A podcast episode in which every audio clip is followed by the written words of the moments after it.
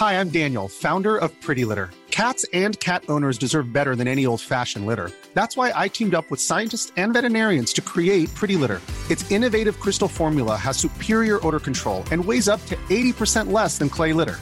Pretty Litter even monitors health by changing colors to help detect early signs of potential illness. It's the world's smartest kitty litter. Go to prettylitter.com and use code ACAST for 20% off your first order and a free cat toy. Terms and conditions apply. See site for details.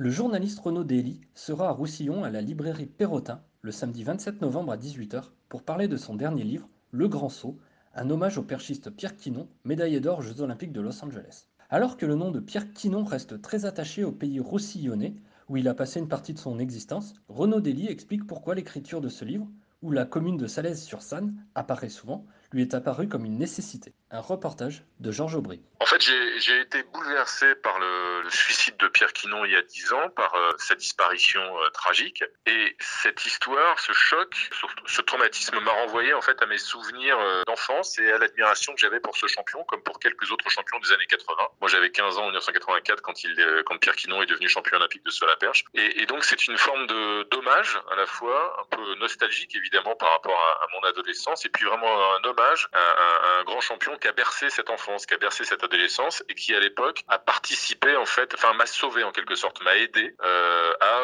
surmonter un certain nombre d'angoisses euh, adolescentes liées à mon environnement familial, parce que je m'inquiétais euh, énormément pour des parents qui étaient, on va dire, en quelque sorte déraisonnables. Et pour surmonter ces angoisses, eh ben je vivais un peu par procuration dans l'admiration de certains champions et d'abord dans celle de Pierre Quinon. Et donc c'est vrai que c'est à la fois une biographie de Pierre Quinon, une autobiographie, et puis c'est évidemment en, en partie romancé aussi. Et l'état d'esprit question, c'est vraiment l'idée de, de, rendre hommage euh, en essayant d'exprimer à la fois une forme d'émotion, euh, d'authenticité euh, et, de, saluer la, mémoire à la fois de ce grand champion et puis de cet homme passionnant qui était Pierre Quinon. Oui, c'est un livre très personnel, votre histoire, votre vie d'ado à fleur en permanence. Euh, comment sort d'un récit qui est aussi intime, où se mêle effectivement sa vie, la vie de ses parents et ses émotions par rapport à des champions, euh, par rapport à des sportifs? Mais Pour répondre précisément à votre question, je pense que j'en sors euh, assez apaisé, en fait, serein et apaisé. Euh, parce que ce récit, euh, ce double récit, en fait, en quelque sorte, hein, ces deux récits qui se renvoient la balle, comme euh, qui se font face un peu, euh, qui se reflètent comme dans un miroir. D'une part, la vie de Pierre Quinon avec ses hauts et avec ses bas, et avec son intensité et sa dimension tragique,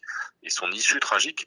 Et puis d'autre part, ma vie d'adolescent euh, dans un milieu bourgeois, aisé, avec des parents aimants, mais euh, qui sont tous les deux euh, sur des modes très différents, mal dans leur peau. Hein. J'avais une mère qui était extrêmement dépressive, qui n'avait foncièrement pas envie de vivre, et un père qui, à l'inverse, brûlait la vie par les deux bouts et prenait énormément de risques et vivait de façon extrêmement déraisonnable. Et, les deux euh, ont disparu euh, soudainement, subitement et, trop jeunes. Et eh bien ces deux, ces deux récits se répondent l'un l'autre et je pense que le fait de les écrire, ça a contribué à dénouer en quelque sorte un certain nombre de, de nœuds que j'avais probablement inconsciemment dans la tête, dans un coin du cerveau. Euh, et ça c'est en quelque sorte, ces nœuds se sont euh, euh, déliés de façon euh, extrêmement euh, euh, apaisée, de façon extrêmement en fait simple, étrangement, alors que tout ça et notamment toute la dimension autobiographique, ce qui relève de mon adolescence, c'était plutôt ça relevait jusque là du non-dit. Hein, je n'en parlais pas ou très peu.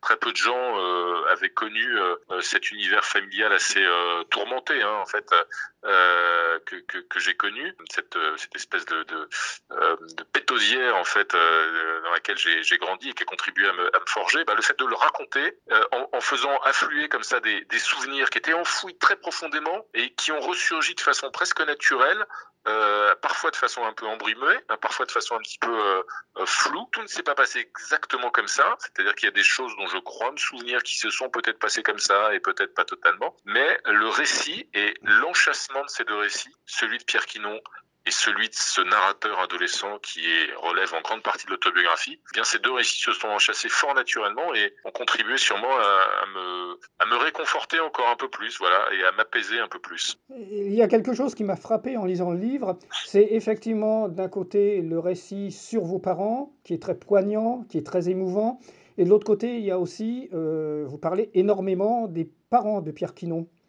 des parents qui sont aimants comme les vôtres et qui sont prêts aussi à tout pour, pour leur enfant. Comment vous avez abordé ce, ce, sujet, ce thème des parents de Pierre Quinon? Les, les, c'est vrai que des deux côtés, y compris du côté de, Pierre, du côté de Pierre Quinon, c'est un peu un livre sur la transmission, euh, c'est un livre sur la, euh, la croissance, si j'ose dire, la, difficulté de grandir, hein, de mûrir. Euh, et, et, et, pour ce qui est des, parents de Pierre Quinon, que je ne connais pas, que je n'ai jamais rencontré, comme je n'ai jamais d'ailleurs malheureusement rencontré Pierre Quinon lui-même, bah, je me suis à la fois inspiré d'un certain nombre de, nourri d'un certain nombre de récits que m'ont fait des proches de Pierre Quinon, hein, commencer par ses deux fils. Les deux fils de Pierre Quinon m'ont beaucoup parlé de leurs grands-parents euh, et de euh, ce qu'ils pensaient être euh, l'enfance, de ce qu'ils pensaient qu'avait été l'enfance de leur père, en quelque sorte. Donc je me suis nourri beaucoup de, de ces récits et d'abord des témoignages de Jean-Baptiste et, Robin qui ont été formidables, extrêmement touchants. Et puis c'est vrai que j'ai aussi un peu euh, mythifié et un peu inventé, un peu romancé la jeunesse de Pierre Quinon, qui ne s'est pas forcément passé exactement comme ça. Euh, même chose sur les lieux d'ailleurs. Hein. Je me suis inspiré euh, de ce que j'ai lu de Salès sur Sanne que je ne connais pas euh, euh, précisément, mais pour essayer d'inventer, de raconter en tout cas une enfance en grande partie réelle et sûrement en partie romancée, mais qui, qui, qui raconte une forme de de cocon familial en quelque sorte, dans lequel a, a mûri et grandi le petit Pierre, avec effectivement des parents aimants et attentionnés, et un père qu'il poussait euh, à aller de l'avant euh, en, en, termes de compétition, euh, plus compétiteur, à s'entraîner davantage et essayer d'améliorer ses performances. Donc était plutôt plus qu'il qui poussait encore une fois, quitte parfois à être d'ailleurs un peu un peu rude. Et de l'autre côté, une mère attentionnée qui choyait son petit Pierre comme un comme un trésor et qui était une forme de de, de comment dirais-je de, de, base de, de, de vraiment de, de, base de repli en fait hein, et de pour pour le petit Pierre qui déjà euh, euh, soignait ou apaisait ses, ses tourments d'enfant euh, bah, dans les bras, dans les bras de sa mère. Oui, il n'en demeure pas moins qu'à priori vous avez visé juste. Les retours que vous avez eus de votre livre, notamment des, des amis de Pierre Quinon, comme, euh, comme Stéphane Diagana ou alors de ses fils, euh, ont, ont, été bons. Euh, vous avez a priori bien su effectivement raconter l'histoire, la psychologie de, de ce champion. C'était un de mes grands soucis évidemment, c'était de ne pas trahir sa mémoire et de ne pas blesser ses proches, c'est-à-dire sa famille, ses amis, son ancienne épouse, ses fils, etc.